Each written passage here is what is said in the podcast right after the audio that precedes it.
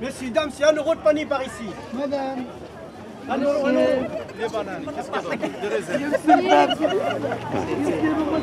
Bon, on va distribuer 8,85 s'il vous plaît. Un Madame. 49 le kilo, madame. Euh, France-Palestine qui fait euh, une réunion publique.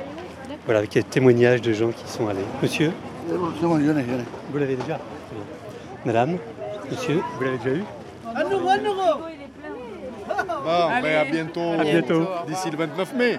Voilà, ouais.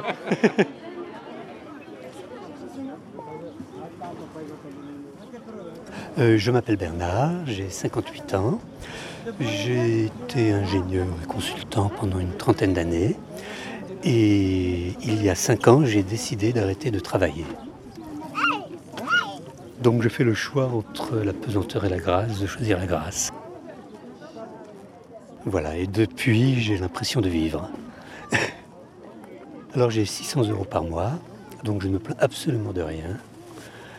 Et donc je vis comme je l'entends, en faisant les activités que moi j'ai choisies. Madame Je vais pas demander Imar, désolé. Ah ouais Non mais c'est Mais je vous soutiens quand même moralement. très bien, merci. Voilà. Bon courage, au revoir. Merci, au revoir. C'est le bonheur. Voilà, voilà. Un euro, un euro. Sinon, je suis aussi à attaque. Alors là, il, se passe plein de choses. C'est le, bonheur absolu. Bon, il y a la LCR. Alors la LCR, c'est un, un Graal politique. Là, c'est le bonheur. Allez, que du bon, que du beau. Venez, venez. 8,85 s'il vous plaît. 1,49 le kilo, madame. Et je m'en sors également parce que je ne suis soumis à aucune assuétude. C'est-à-dire que je ne fume pas, je ne picole pas, je ne me drogue pas, je ne joue pas, je ne vais pas aux putes, etc. Voilà, donc euh, je suis un moine civil. Allez, pas cher. Voilà, je m'en sors bien. Je n'ai pas de voiture, je n'ai pas de télé, je n'ai pas de téléphone portable. Euh, J'ai le téléphone malgré tout avec un répondeur, donc... euh, Bernard, salut. Si tu envisages de voter oui au référendum sur la Constitution européenne, ce n'est même pas la peine de laisser un message. Sinon, comme d'hab, après le bit sonore. Salut l'ami.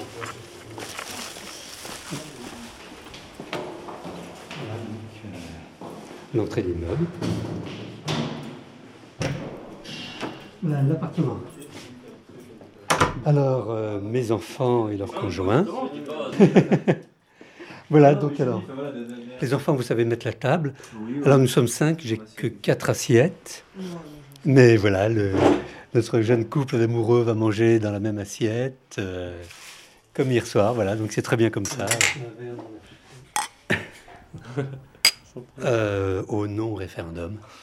J'espère que tu vas voter non au référendum. Moi, je pense que je vais voter non, je suis pas sûr encore. Ah, je reconnais.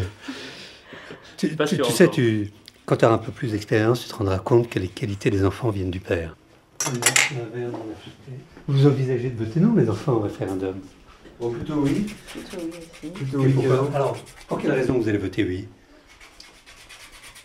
Parce qu'on vous l'a ordonné, non? Comment? Non. Parce qu'on vous l'a ordonné?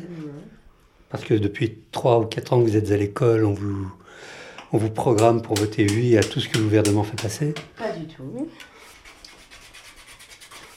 Pas du tout. Alors pour quelle raison vous avez Pour, euh, voté Que oui l'Europe puisse se construire.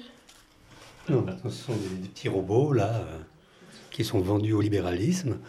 Donc euh, heureusement, il y a des foyers de résistance. Oui, pardon? Du sucre en poudre, s'il vous plaît. Le sucre Oh merde. Je suis plus à l'aise dans la préparation de la révolution que dans le sucre en poudre. Alors là, je ne sais pas. Oh putain, qu'est-ce que ça y est Une station j'ai couvert.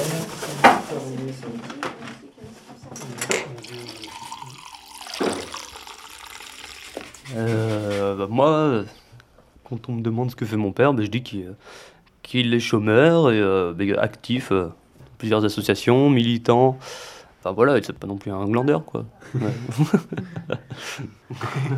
Moi, c'est un petit peu plus délicat parce que, enfin, comme je suis dans une école de commerce, la plupart des, pères des étudiants en fait sont ultra cadres sub, dirigeants, enfin, ils ont que des, des super positions. Donc c'est vrai que, je dis rarement qu'il est rémiste. En général, je dis qu'il ne travaille pas. Enfin, donc c'est euh, voilà, comme ça, on hésite entre soit les rentiers, soit les chômeurs. Bon, après, ils choisissent ce qu'ils veulent, mais euh, voilà, je laisse planer. Après, s'ils veulent vraiment savoir, je, je leur dis, mais c'est vrai que je laisse planer un petit peu le, doute à ce niveau-là. Bah, c'est vrai que ça me gêne. Bon, bah, là, comme j'ai des examens de comptabilité à passer, je suis parti aux États-Unis, tout ça, c'est vrai que financièrement, bon, bah, euh, il y, y a ma mère qui m'aide, mais bon, c'est c'est quand même difficile. Donc, c'est vrai que. Donc, ensuite, bah, après, il y a des considérations politiques. C'est vrai que, bon, bah, si jamais personne, plus personne ne travaillait, bon, bah, là, on serait, euh, on serait un petit peu tous. euh, ce serait un petit peu l'anarchie. Donc, euh, enfin, tant que c'est anecdotique, ça, ça peut rester faisable, mais euh, c'est quand même destructeur au niveau de, de la société. Oui, c'est parce que c'est ce qu'on leur apprend à l'école, où ils ont une déformation sociale. Non, c'est- c'est- ces écoles de commerce sont un scandale. Euh, Moi, je les supprimerais pour leur apprendre ce que c'est que le commerce, mais le commerce équitable. Aller leur faire faire des stages dans les pays pauvres, vivre avec les pauvres, savoir ce que c'est, ensuite revenir en France, vivre trois ans dans une ZUP, et ensuite se positionner sur le plan sociétal. Tandis que là, euh, on leur offre tout sur un plateau et en plus ils se permettent de critiquer les anciens qui, eux, ont vécu. Moi, je suis en tant que financier, je, je, je- raisonne essentiellement de manière comptable. c'est que la, mani- la manière comptable, c'est très simple. Si on a des projets, ça coûte 100. Et ensuite, si à côté on n'a pas 100 de financement, il va y avoir un trou. Donc le trou, comment est-ce qu'on le finance? Donc en France, on a tendance à s'endetter. Si s'il y a 100 chômeurs qu'il faut financer, il faut quand même qu'il y, ait- un certain nombre de personnes à côté qui travaillent pour pouvoir leur payer leur, euh, leur- leur- leurs indemnités. Mais après, le fait de refuser de travailler, ça c'est, euh, pour moi, c'est l'hérésie en fait. c'est quand même violent comme mot. C'est détruire euh, l'ensemble du système. Eh bien, si je pouvais détruire le système tel qu'il est, alors là, ce serait une réussite absolument grandiose pour moi. Euh, quant au système de solidarité, je te ferai remarquer que ce vieux débris de Chirac, qui doit avoir 75 ans pas loin aujourd'hui, donc Chirac brise la solidarité au sein du peuple français. Et la solidarité est un mot qui n'apparaît absolument pas dans le projet de constitution européenne. C'est pour ça qu'il faut voter non à ce projet. Alors que le terme de banque apparaît 599 fois. Oui, pour la Banque centrale. Non, non, la, la terminologie de banque. Pour la Banque centrale. Oui, si tu vérifies, c'est qu'il y a centrale à côté de, de banque. Je parle de banque. Solidarité n'apparaît absolument aucune fois.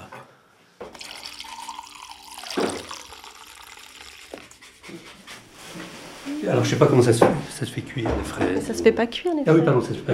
Je sais pas comment ça se. Bah, ça se mange avec du sucre. Ah oui, oui, bon, d'accord. On fait cuire le poulet? Non, il est déjà cuit normalement. ah, Oui, je vais faire un saladier.